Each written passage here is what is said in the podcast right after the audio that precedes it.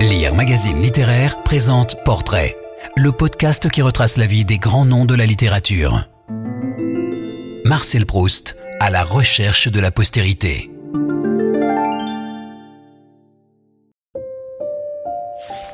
Prix Goncourt 1919, Marcel Proust n'a jamais douté que son œuvre passerait à la postérité. Autant que le récit des expériences de mémoire involontaire, dont l'épisode de la Madeleine est l'exemple fameux, c'est l'acuité de son regard de mémoraliste qui force toujours l'admiration. Cependant, du côté de chez Swann a été refusé par de nombreux éditeurs. C'est sans doute le rendez-vous manqué le plus célèbre de la littérature française du XXe siècle. Proust est mort à Paris le 18 novembre 1922 au 44 rue Hamelin, dans le petit meublé du 16e arrondissement où il habitait depuis trois ans et qu'il décrit non sans quelque exagération comme un ignoble taudis où tient tout juste son grabat. À 51 ans, Marcel Proust n'est pas encore, aux yeux de ses contemporains, le monument de la littérature qu'on se plaît à célébrer aujourd'hui. Néanmoins, l'opinion des lettrés à son sujet a déjà commencé à bouger. Celui qui s'était complu dans Les plaisirs et les jours, en 1896, à décrire la splendeur désolée du soleil couchant et les vanités agitées d'une âme snob, n'est plus celui que Gide qualifiait encore, vers 1912, de mondain amateur. Il est vrai que Proust n'avait alors publié, outre les plaisirs, qu'un certain nombre d'articles et quelques traductions du critique d'art britannique John Ruskin, ainsi que le premier volet de son grand œuvre, paru sous le titre Du côté de chez Swann, peu reçu et mal compris. Aux yeux de ses premiers admirateurs, il est l'auteur d'une miniature géante pleine de mirages, de jardins surimposés, de parties jouées entre l'espace et le temps. Cela change sensiblement en 1919 avec l'obtention du prix Goncourt pour À l'ombre des jeunes filles en fleurs.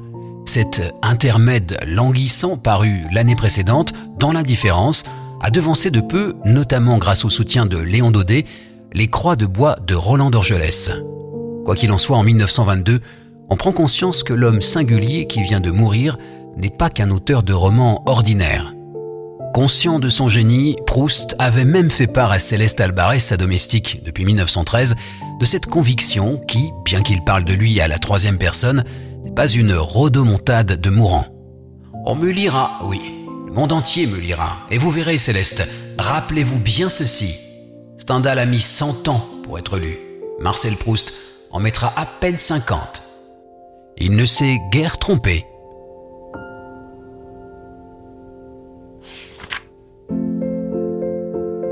Peu goûté des surréalistes et peu utile aux démonstrations des tenants d'une littérature politiquement engagée qui dominèrent la vie littéraire de l'entre-deux-guerres, Proust n'a vraiment accédé au sommet du Gotha littéraire qu'à la fin des années 50.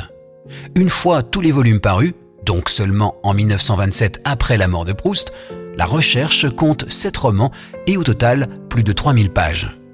Le fil ténu qui relie entre eux ces romans divers par leur contenu et par leur style est le récit de la lente germination d'une vocation d'écrivain, celle du narrateur, qui n'est pas Proust, mais dans lequel celui-ci met beaucoup de lui-même. La recherche prend donc le lecteur à témoin des mouvements d'une conscience qui l'inspecte, qui se déchiffre, qui plonge au fond d'elle-même. Des d'événements où les souvenirs et les jeux de la mémoire du narrateur revêtent une importance aussi grande que les faits. On peut ainsi suivre d'un roman à l'autre à travers le kaléidoscope de la mémoire du narrateur les évolutions de quatre générations de plus de 200 personnages de 1840 à 1918, ce qui apparente la recherche à la comédie humaine ou au Rougon-Macquart. Proust diffère cependant de Balzac et de Zola. Il a écrit le premier roman sans intrigue, le premier qui soit dégagé de toute parenté avec la construction dramatique, exposition, nœud, dénouement, sous-jacente à toutes les grandes œuvres romanesques du XIXe siècle. L'œuvre est construite en boucle sur l'opposition du temps perdu et du temps retrouvé, ce qu'atteste assez la profession de foi du narrateur à la fin du dernier roman, justement intitulé Le temps retrouvé, le dernier publié mais pour l'essentiel rédigé au début.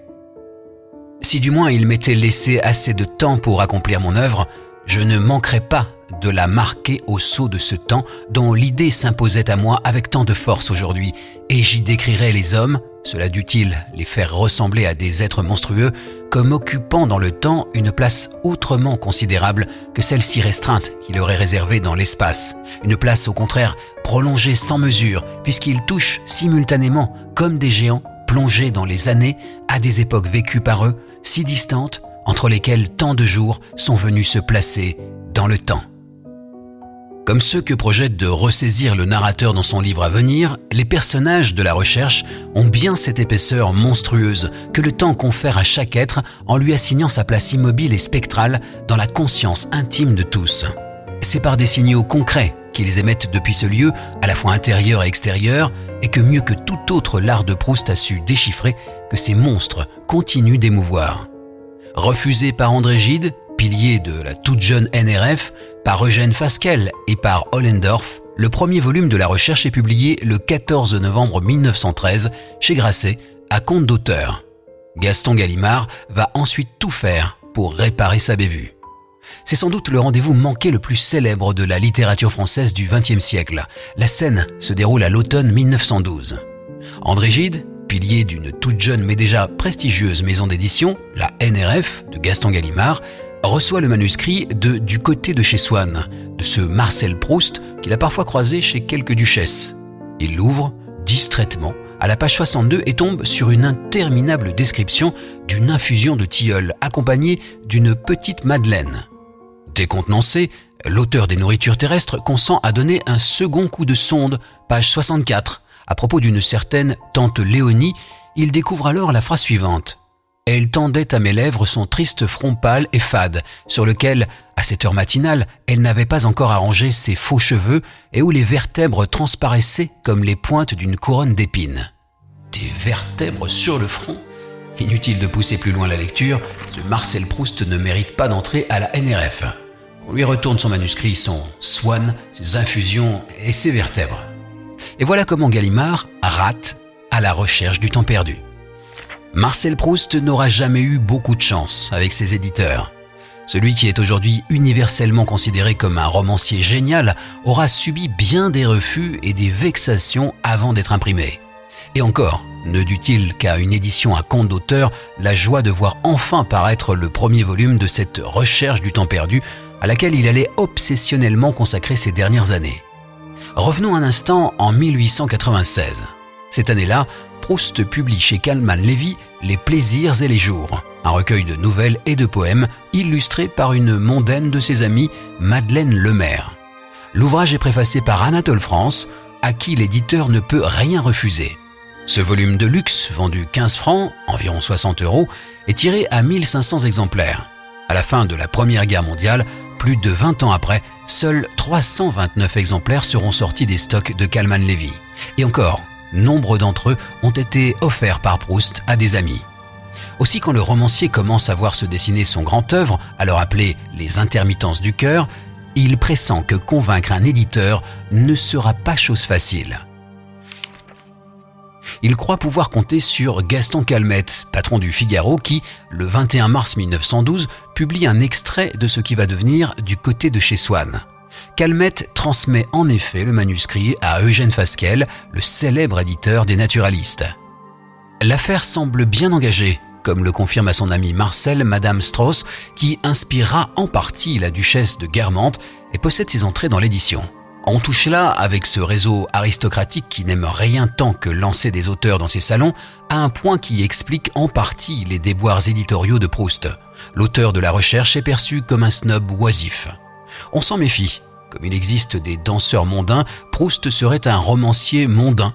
Dans une célèbre lettre de repentir du 11 février 1914, André Gide confessera, pour expliquer sa lecture hâtive de 1912, Je vous croyais, vous, l'avouerai-je, du côté de chez Verdurin, un snob, un mondain amateur. Fasquelle a confié le volumineux manuscrit, 712 pages, à l'un des lecteurs de la maison, Jacques Normand, critique de théâtre sous le pseudonyme de Madeleine. Ce Madeleine va inaugurer la longue série des rapports de lecture sur la recherche qui, par leur hostilité déclarée, font aujourd'hui les gorges chaudes des exégètes proustiens. Au bout de 712 pages de ce manuscrit, après d'infinies désolations, d'être noyé dans l'insondable développement et de crispantes impatiences de ne pouvoir jamais remonter à la surface, on n'a aucune notion de ce dont il s'agit. Assassine Madeleine, avant de conclure, et après tout, ce n'est pas une définition sotte du style de Proust, sa phrase fuit de partout. Le 24 décembre 1912, Fasquelle retourne le manuscrit à son auteur. La veille, le romancier avait eu connaissance du refus de la NRF suite au jugement expéditif de Gide. Joyeux Noël. Proust tente alors sa chance auprès du célèbre éditeur de l'époque, Hollendorf.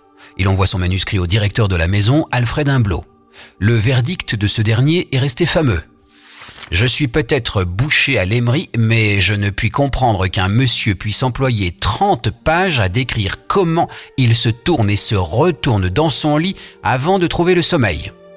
Devant la violence de ce jugement, Proust va prendre une décision capitale. Je ne songe plus qu'à faire éditer le volume à mes frais, confie-t-il à son ami Louis de Robert. Et il ajoute, poignant à propos de son œuvre, je trouve tout naturel de me démener pour elle, comme un père pour son enfant. Une rencontre va sauver cet enfant. Bernard Grasset est un jeune éditeur, dynamique, sans a priori, qui a réussi à décrocher son premier prix Goncourt en 1911 avec Monsieur des Lourdines d'Alphonse de Chateaubriand, quatre ans seulement après avoir créé sa maison. Proust lui demande de publier son espèce de roman à compte d'auteur. Il propose 1750 francs à Grasset pour l'impression immédiate du livre. Ce dernier accepte sans avoir même regardé le manuscrit. Dès lors, Proust se transforme en éditeur de lui-même, selon l'heureuse formule de Franck Lomo et Alain Coelho dans leur Marcel Proust à la recherche d'un éditeur, Olivier Orban. Il supervise jusqu'au nombre de lignes par page, 35, et de lettres par ligne, entre 45 et 50, exige un prix de vente bas, 3 francs 50, corrige inlassablement les épreuves au point d'inaugurer ces fameuses paperolles. Il devra d'ailleurs verser un surplus de 595 francs à pour les frais occasionnés par ces corrections infinies. Point capital du contrat, on le verra, Proust demeure propriétaire des droits de son roman. Du côté de chez Swann sort enfin le 14 novembre 1913 chez Grasset, tiré à 1250 exemplaires. Et instantanément, les éditeurs qui l'ont refusé se rendent compte de leur bévue.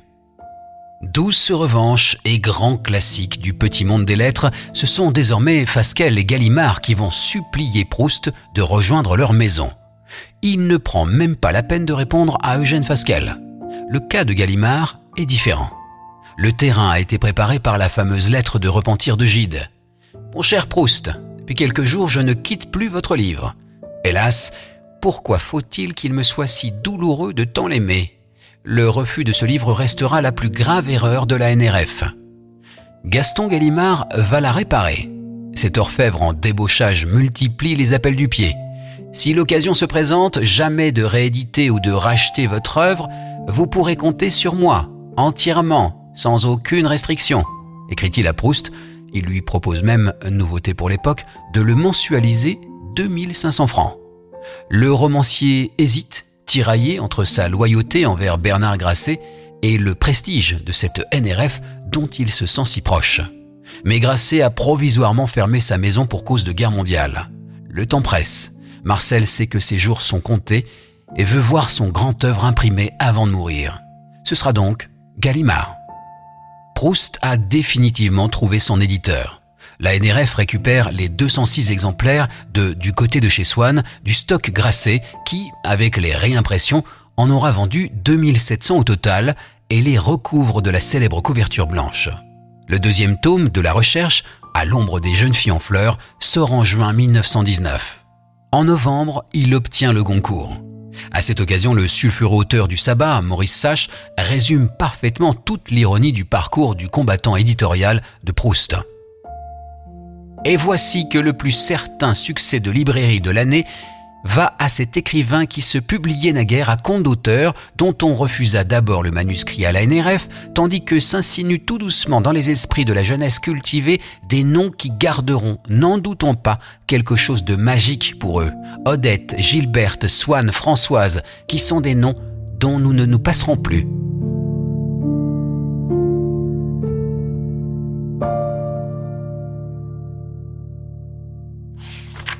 Marcel Proust et tous les grands auteurs sont sur lire.fr. Si vous avez aimé cet épisode, abonnez-vous au podcast Portrait de Lire Magazine Littéraire et aidez-nous à le faire connaître en laissant des commentaires et des étoiles.